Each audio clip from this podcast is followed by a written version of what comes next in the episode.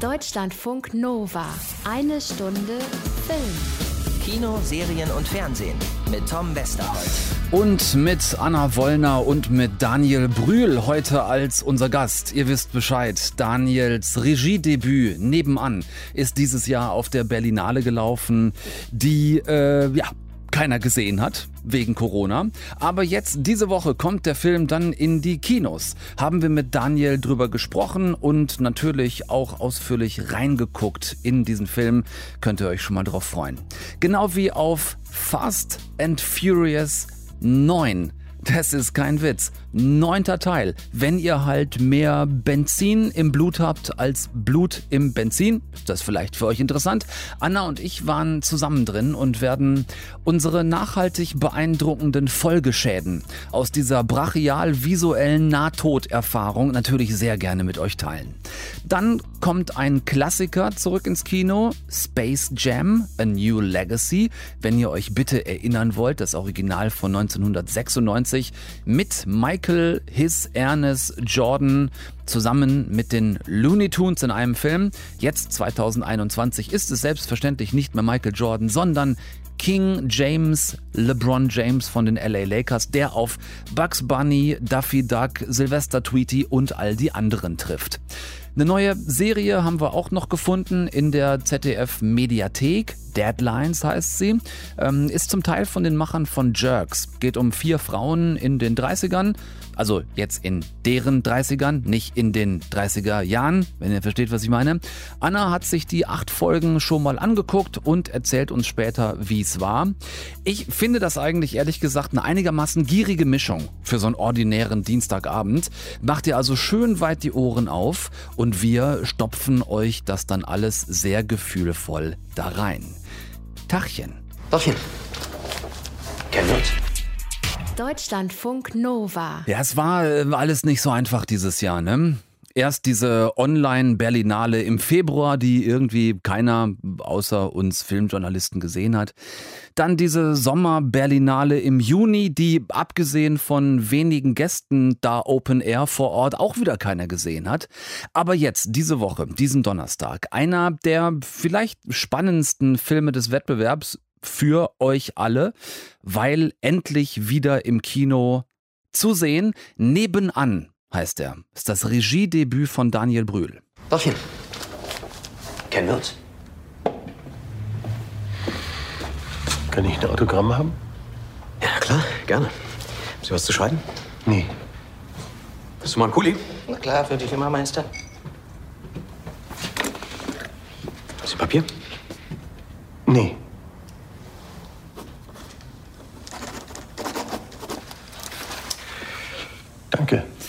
Ja, ist das jetzt noch ein harmloser Autogrammwunsch von einem Fan an einen Star oder klingt das doch schon eher irgendwie so ein bisschen ähm, unterschwellig, passiv-aggressiv? Es ist schwer zu sagen. Beim Zugucken merken wir dann tatsächlich relativ schnell, mit der Chemie zwischen Daniel und Bruno ist irgendwas nicht ganz atter.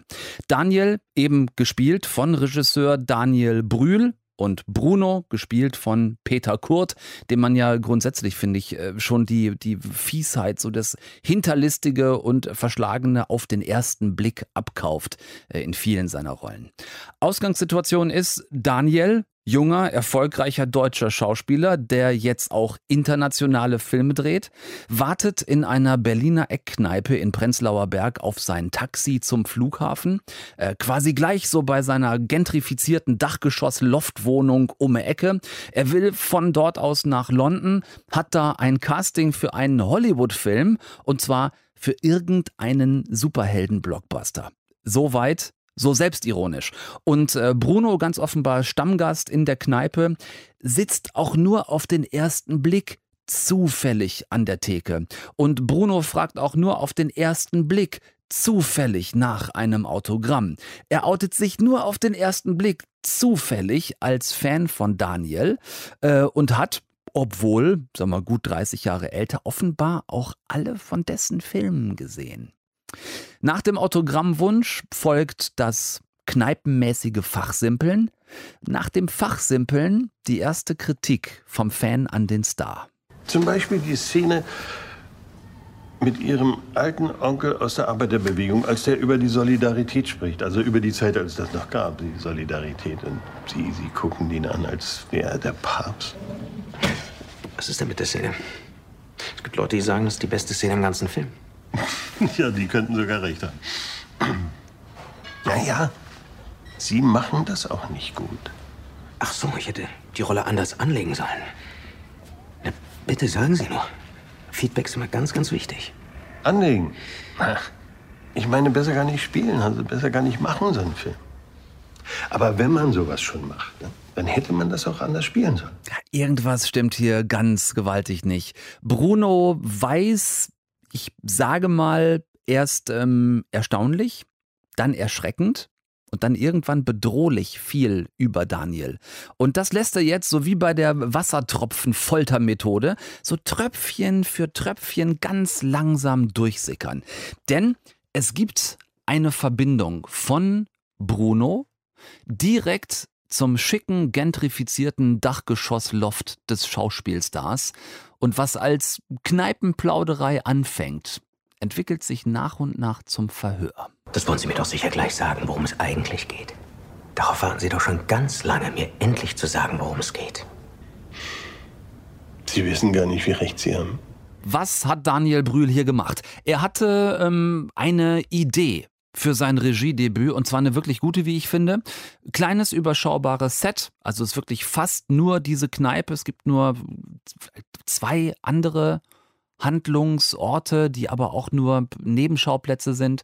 Ein kleines überschaubares Ensemble, also eigentlich Peter Kurt und halt er selbst. Dazu auch nur ein paar wenige NebendarstellerInnen in kleinen Rollen.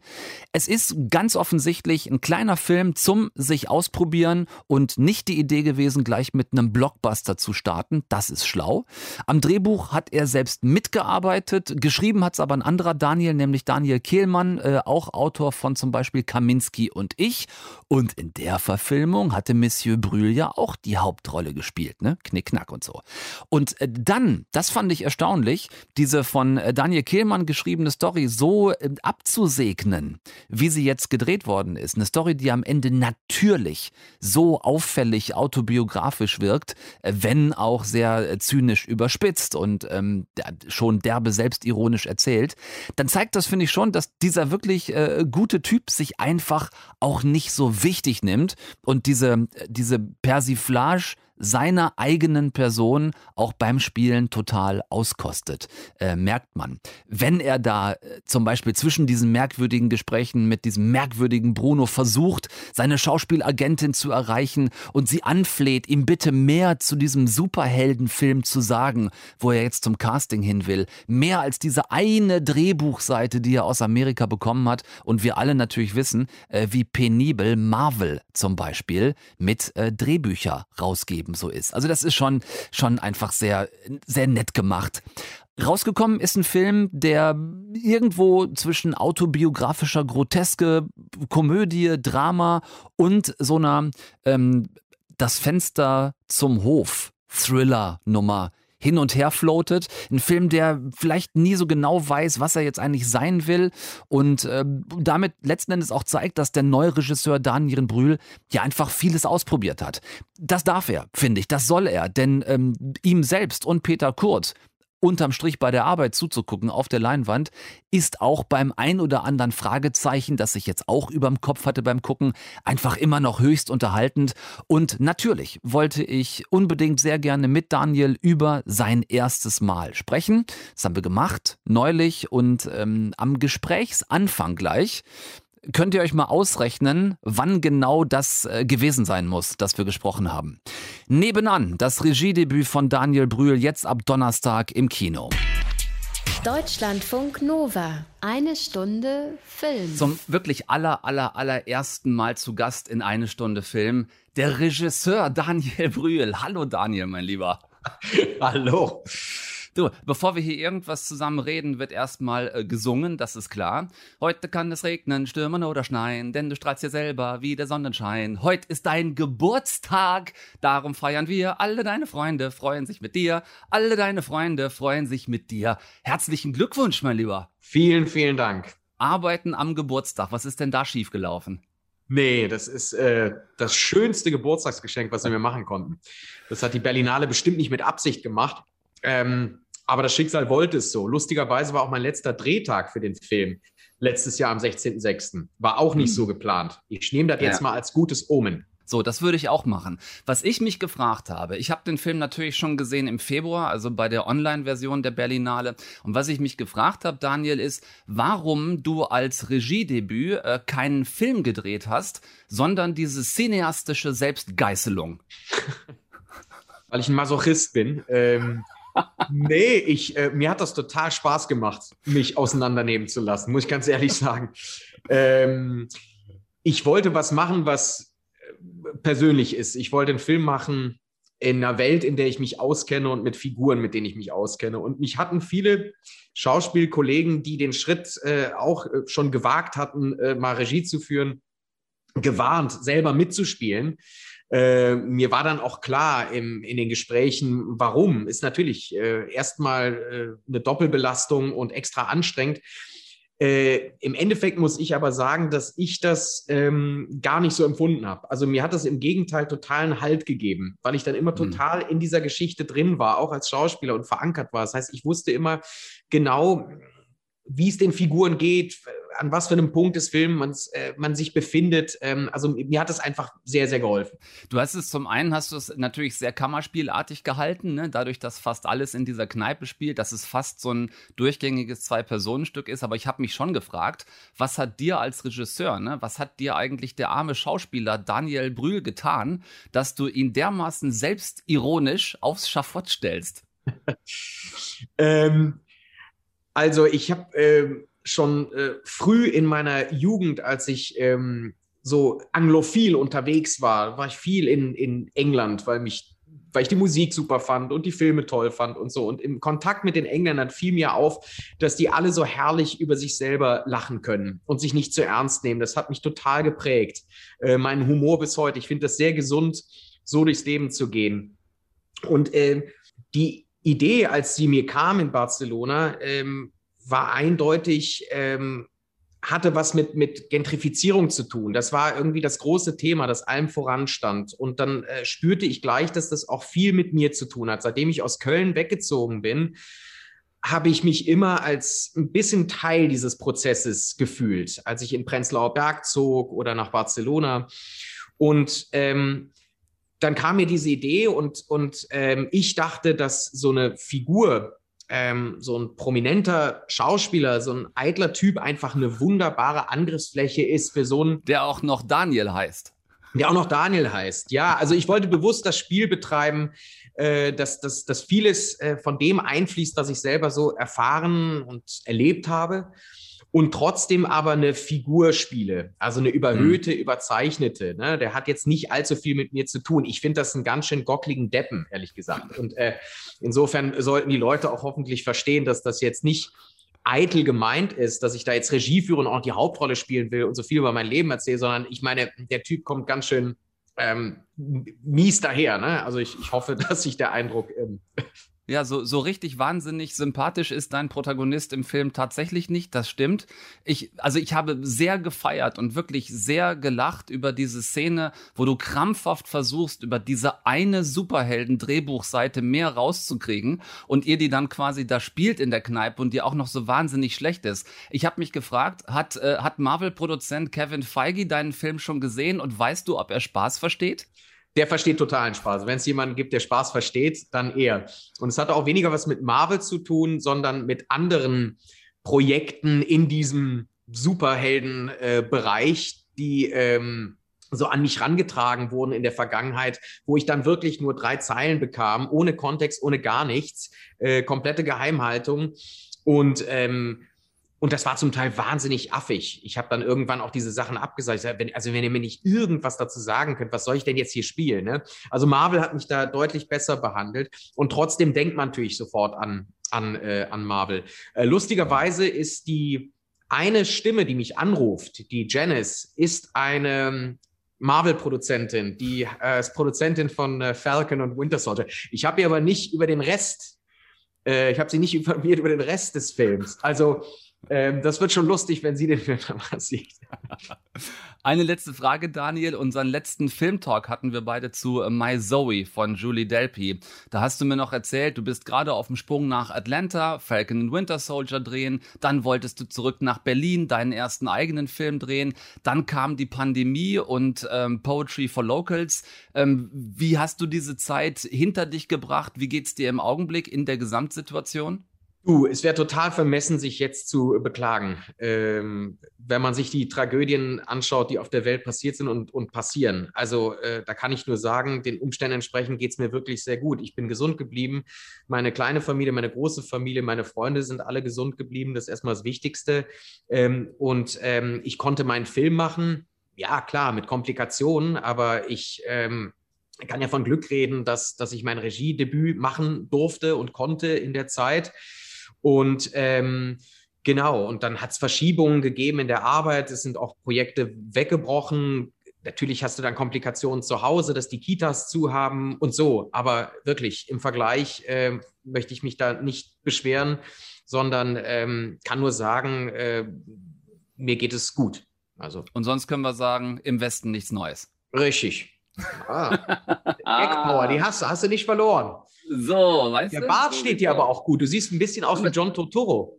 Da, danke. Es gibt, äh, es gibt schlimmere Komplimente. Vielen Dank. Lieber Daniel, uns reicht niemals die Zeit, nur über alles zu reden, worüber ich gerne mit dir reden würde. Herzlichen Glückwunsch äh, zum Debüt. Es ist ein toller Film geworden, toller kleiner Film geworden. Du zusammen mit Peter Kurt.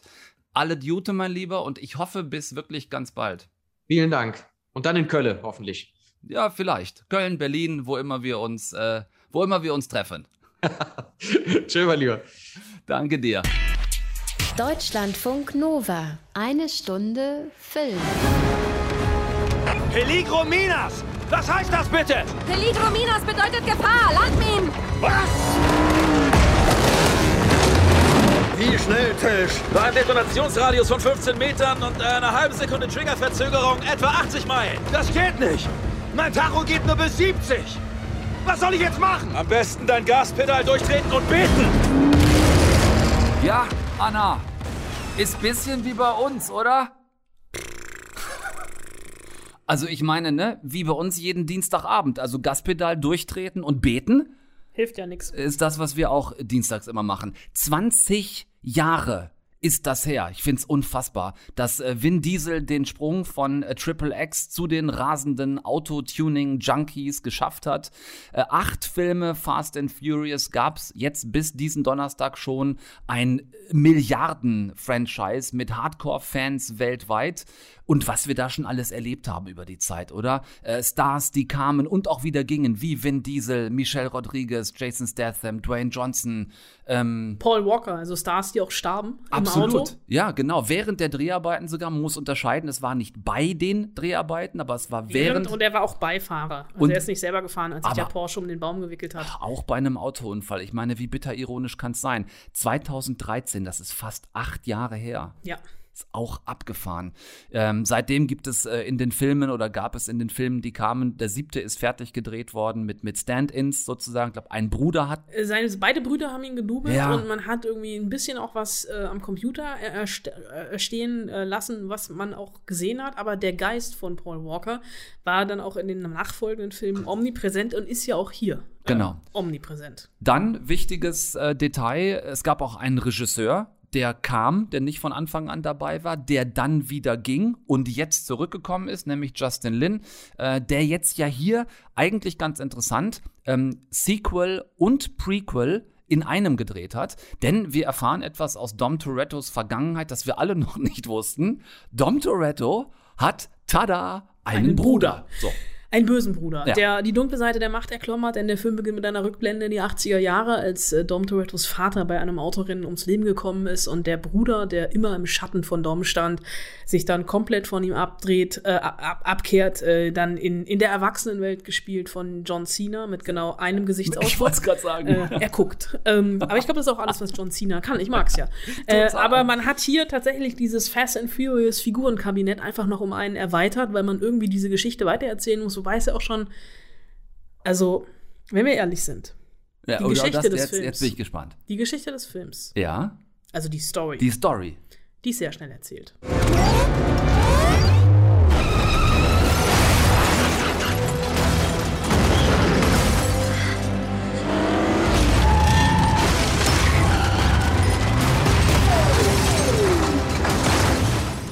Eigentlich. Ja, das ist so, das ist so das, was, äh, was passiert, ne? Also- Aber eigentlich ja auch schon in allen bisherigen acht Filmen. Ja, es geht darum, die Welt zu retten. Ähm, das Ganze mit Autos, mit muskelbepackten Männern und Frauen und, ähm, Und muskelbepackten Autos. und muskelbepackten Autos. Und ich glaube tatsächlich, die einzige Daseinsberechtigung für Fast and Furious, und ich muss ja zugeben, ich bin ein großer Fan. Also ich hatte ja Ich sehr viel Spaß im Kino. Ja. Und ich stehe ja darauf. Und äh, sie versuchen es immer wieder, sich zu übertrumpfen. Und dieses Übertrumpfen, sie schaffen es immer wieder.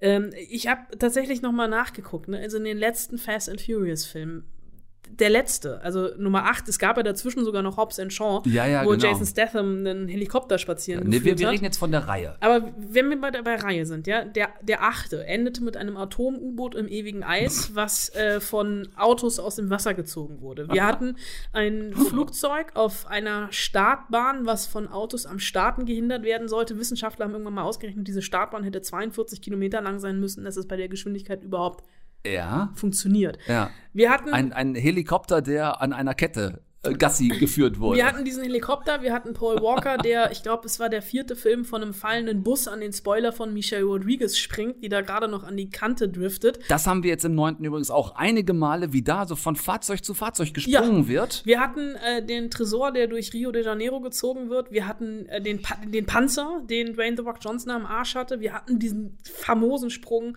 von einem Hochhaus ins nächste, also Ja. von der 50. in die 40. Ja, mit diesem, Etage mit diesem in super teuren Sportwagen in Dubai. Ähm, oh Gott.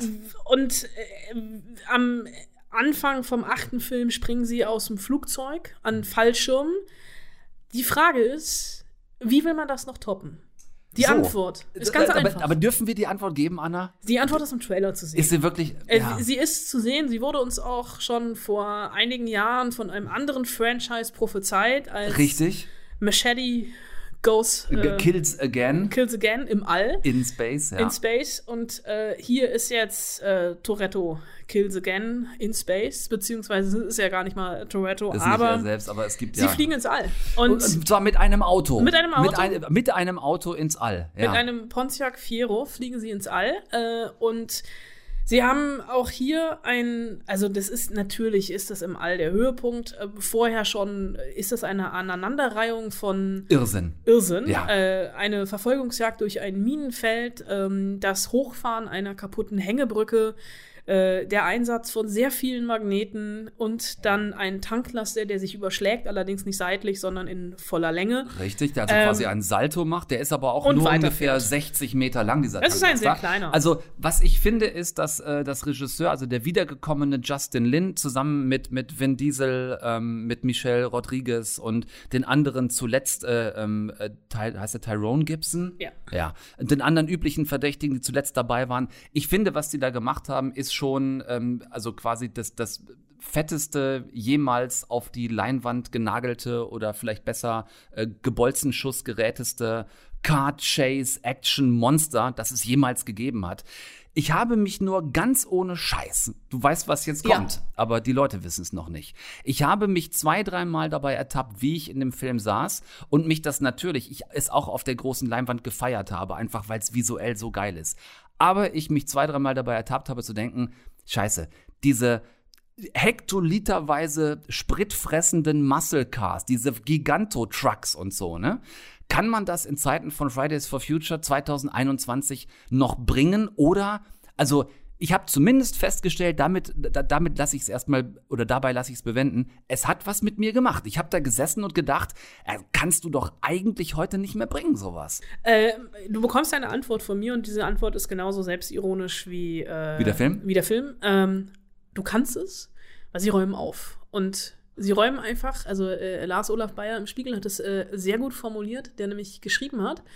Äh, es gibt diese am Ende diese äh, Szene, also minutenlange Verfolgungsjagd durch Tiflis, wo wirklich kein parkendes Auto auf dem Parkplatz stehen bleibt, wo einfach alles kaputt gemacht wird. Richtig. Und ähm, durch diese blinde Zerstörungswut wird der Platz freigemacht für E-Autos und Fahrräder. So, und jetzt bin ich aber sehr gespannt auf Teil 10, der ja kommen wird. Ne, der ist ja quasi längst schon angekündigt, dass er entstehen wird. Und da bin ich jetzt gespannt, ob in Fast and Furious 10 dann tatsächlich nur noch E-Autos, E-Bikes und äh, vielleicht am besten auch noch so hochgetunte, diese E-Scooter, weißt du, die überall jetzt in Köln im Rhein rumliegen und so. Also da, man könnte doch so ein Ding mal irgendwie so auf vielleicht 150 km/h hochzüchten. Ich stelle mir gerade vor, und mit diesem Bild entlasse ich dich jetzt. Hm. Vin Diesel hm. auf dem Hollandrad. ja, der dann auch aber nicht mehr Win Diesel heißt, sondern Win Luftpumpe. E-Mobilität oder Win Luftpumpe. Oh Gott. Mit diesen Bildern äh, im Kopf für den zehnten Teil lassen wir euch den neunten Fast and Furious. Könnt ihr euch jetzt ab Donnerstag angucken. Wie gesagt, in Sachen Action, Visualität. Ich habe das, was ich da gesehen habe in der Pressevorführung mit Anna zusammen. Ich habe sowas literally noch nie gesehen. Es ist maximal beeindruckend und sehr selbstironisch und sehr lustig. Wenn ihr Bock drauf habt, ab Donnerstag im Kino. Äh, und Anna, wir äh, wenden uns aber hier heute auch noch ernsteren Themen zu. Wir sprechen nachher noch über Deadlines. Und Frauen. Deutschlandfunk Nova. Eine Stunde Film. Ich bin ein Cartoon? Ah, ich bin kleiner als Kevin Hart. Nein, nein, nein, nein, nein, nein. Ist was, Doc? Gut, das kommt dann vermeintlich doch einigermaßen unerwartet, wenn man eben gerade noch kein Cartoon war, sondern der bestbezahlte Basketballspieler des Universums, LeBron King James. Jetzt ist er aber plötzlich ein Cartoon und in Looney Town gelandet, da wo die Looney Tunes, Bugs und Lola Bunny, Daffy Duck, Grandma, äh, Sylvester und Tweety und wie sie alle heißen, vor sich hinleben. Bitte was? Das klingt gefährlich nach Space Jam. 1996 mit Michael His Ernest Jordan. Stimmt auffallend, es ist ja auch die, ja, vielleicht nicht Fortsetzung und auch kein wirkliches Remake, vielleicht eher so eine Art Reboot. Also ähnlich wie damals, aber doch irgendwie anders. Dieses Mal ist es nämlich äh, LeBron James Sohn, der auf Basketball deutlich weniger Bock hat, als es dem berühmten Superstar Papa lieb wäre und der stattdessen lieber Computerspiele programmiert. So, Jetzt aufpassen. Es wird kompliziert. Denn dann sind Vater und Sohn zusammen bei Warner Bros. zu Besuch, äh, geht irgendwie um Filmverträge für LeBron.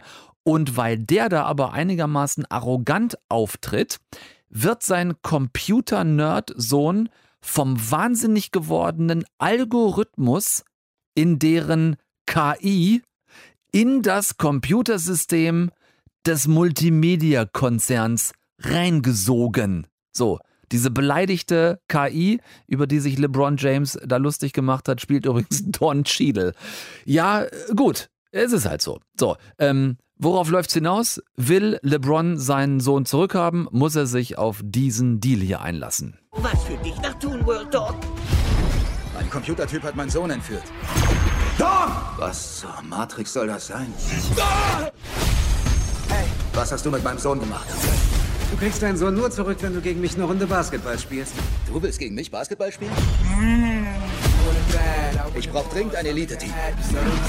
Wir brauchen ein Dream-Team. Ich übernehme jetzt. Sam, schieß den Ball!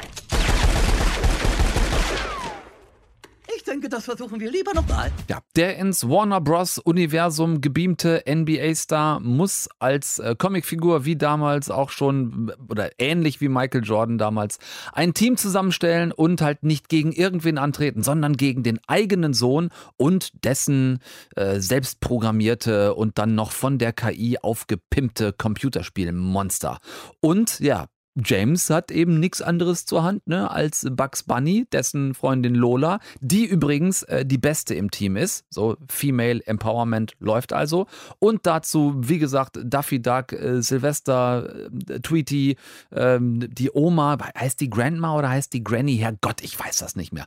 Äh, und viele andere, die da halt so rumwuseln. Ihr kennt sie alle noch von früher vermutlich ähm, aus dem Fernsehen. Und äh, um es vorwegzunehmen, das Ganze ist tatsächlich genauso lustig geworden wie damals schon das Original war. Natürlich mit viel mehr technischen Möglichkeiten heute. Es gibt einen, einen wirklich großartigen visuellen Wow-Moment äh, mit den Looney Tunes, den ich aber hier nicht äh, verraten will. Das wäre böser Spoiler.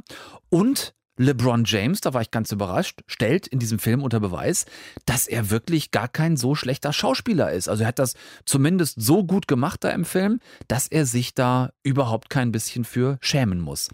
Space Jam A New Legacy heißt dieses Reboot jetzt und ist auch ab Donnerstag im Kino. Schöner Familienfilm, kann man auf jeden Fall reingehen, wenn man jetzt also Bock auf Basketball hat und vielleicht auch noch LA Lakers Fan ist, äh, dann erst recht. Aber auch so. Ähm, und nächsten Dienstag sprechen wir dann ähm, auch noch mit ihr hier über den Film, nämlich der deutschen Synchronstimme von Lola Bunny. Mal kurz Ohren auf. Wir holen deinen Sohn zurück. Versprochen. So, erkannt, wer es ist. Ich werde es nicht verraten an dieser Stelle. Könnt ihr jetzt mal in Ruhe so ein bisschen drüber nachdenken bis nächsten Dienstag. Dann hört ihr es ja. Wird ein super Gast, kann ich schon mal sagen. Ähm, Freue ich mich jetzt schon drauf. Deutschlandfunk Nova. Eine Stunde Film. Mm, Anna. Tom. Eigentlich. Also jetzt streng genommen, ne? Ähm, bist du zu alt. Bitte? Ja, also jetzt nicht hier für, für uns jetzt, aber ähm, so traurig wie es ist, ist es immer noch wahr, Frauen über 30 haben es in Filmen und Serien schwer ähm, schwer wahrgenommen zu werden, mehr zu sein als die Geliebte und ähm, als Schauspielerin überhaupt besetzt zu werden. Die natürliche Deadline scheint irgendwie so die 29 zu sein. Danach ist Frau dann in Hollywood zumindest immer noch sehr lange äh, für den Love Interest zu alt und für die Charakterrolle quasi zu jung. Ganz langsam erst ändert sich das so nach und nach und mit genau diesem Klischee spielt ja wohl eine neue ZDF-Neo-Serie namens Deadlines seit letzter Woche in der ZDF Mediathek online und heute Abend auch äh, auf ZDF Neo im Fernsehen. Ähm, Anna, du als tapfere Frau über 30, ich darf das sagen, oder? Ja, das darfst du ja, sagen. Ja, du als tapfere Frau ähm, über 30 mit beeindruckendem rechten Aufwärtshaken ähm, hast die Serie schon gesehen? Was genau hat dieser Titel Deadlines jetzt mit Frauen über 30 zu tun? Ich dachte tatsächlich erst, es ist ein Dokumentarfilm über mein Leben, aber ist es natürlich nicht. Es geht um Deadlines, metaphorisch oh ja. und wörtlich gespro wortwörtlich gesprochen. Denn die Serie ist quasi die humoristische Enttabuisierung eines Alters oder der Blick für mich in den Spiegel. Mhm. Ähm, ZDF Neo macht gerade so eine Comedy-Offensive. Die wollen alle vier Wochen ein neues Format rausbringen und Deadlines jetzt ist von Jerks Autor Johannes Boss und von der Spiegel-Journalistin und Buchautorin Nora Gantenbrink, äh, eben das neueste Format, das haben die zusammen geschrieben. Mhm. Es sind acht Folgen und äh, eine Folge hat, wenn ich mich recht erinnere, weil man wird im Alter ja auch dement, 23 Minuten lang. Die machen einen ganz guten Job da gerade, finde ich, ne? Also ja. so, die, die bringen in letzter Zeit ja wirklich Sachen raus, die wir hier auch sehr, ähm, sehr abgelobt haben. Ähm, ZDF Loving Her zuletzt das, beispielsweise. Das, das, ja. das Netflix des Öffentlich-Rechtlichen. Ja, absolut. Finde ich, kann man ruhig mal erwähnen an der Stelle und sagen, dass auch mal da Leute im öffentlich-rechtlichen Fernsehen einen guten Job machen. Ähm, was sind das jetzt hier für Frauen? Ich, ich betone das so, weil wir gerade über äh, Loving Her gesprochen ja, haben. Ach so. Was sind das für Frauen, um die Äh, es jetzt hier geht? äh, Heteronormative Frauen mehr oder weniger. Das sind vier alte Schulfreundinnen, die die Goldstein Girls heißen. Die sind zusammen groß geworden im Frankfurter Stadtteil Goldstein, daher auch der Name und genauso heißt auch die WhatsApp-Gruppe, mit der sie in Kontakt bleiben wollen, denn das Leben hat sie ein bisschen auseinandergetrieben, wie das so ist, wenn man äh, das Abi etwas länger in der Tasche hat. Die sind zwischen Anfang und Ende 30. Drei von ihnen haben tatsächlich Abi 2005.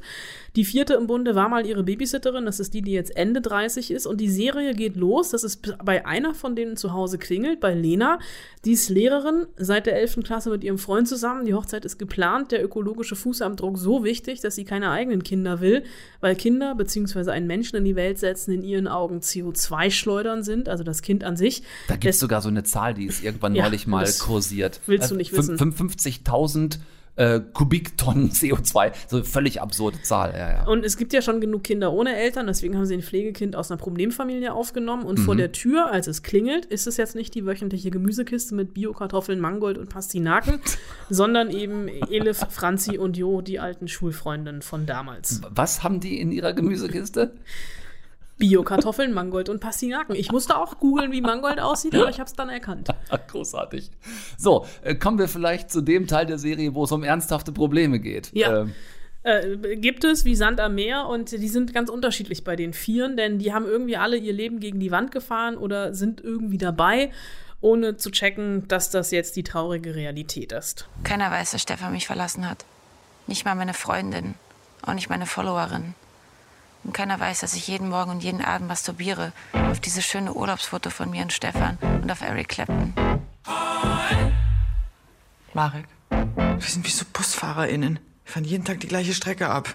Wir furzen sogar voreinander. Um diese vier jetzt nochmal aufzudröseln, beziehungsweise die verbleibenden drei, über die ich noch nicht gesprochen habe. Franzi ist Pharmareferentin und Influencerin von Beruf, ähm, stellt ihr komplettes Leben inklusive Ver Verlobten online und überlässt nichts dem Zufall, äh, überwacht alles und jeden, kriegt irgendwann von ihrem dann irgendwann auch Ex-Verlobten mal an den Kopf geworfen, sie sei wie Honecker.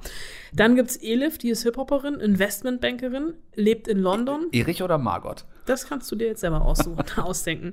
Äh, lebt in London und ist eigentlich auch nur für einen geschäftlichen Termin in der Stadt, den sie dann nutzt, bei den anderen beiden, anderen dreien vorbeizuschauen. Und äh, Jo ist 33, war mal die schönste der Schule, hat jetzt weder einen Job noch Geld, noch ist sie krankenversichert und schnort sich durchs Leben, wird von Lovern ausgehalten, schnort sich bei Freundinnen Geld und dann irgendwann auch beim Pflegekind. Und die merken alle, ähm, dass sie tatsächlich äh, nicht mehr davon träumen, wie sie ihr Leben denn so gestalten, sondern dass sie ähm, hart aufschlagen und in der Realität angekommen sind. Also so Reality Bites mäßig. Genau. Mhm. Kinder, Beziehung, Karriere, Kapitalismus. Wo stehen wir hier und wer sind wir und wenn ja, wie viele?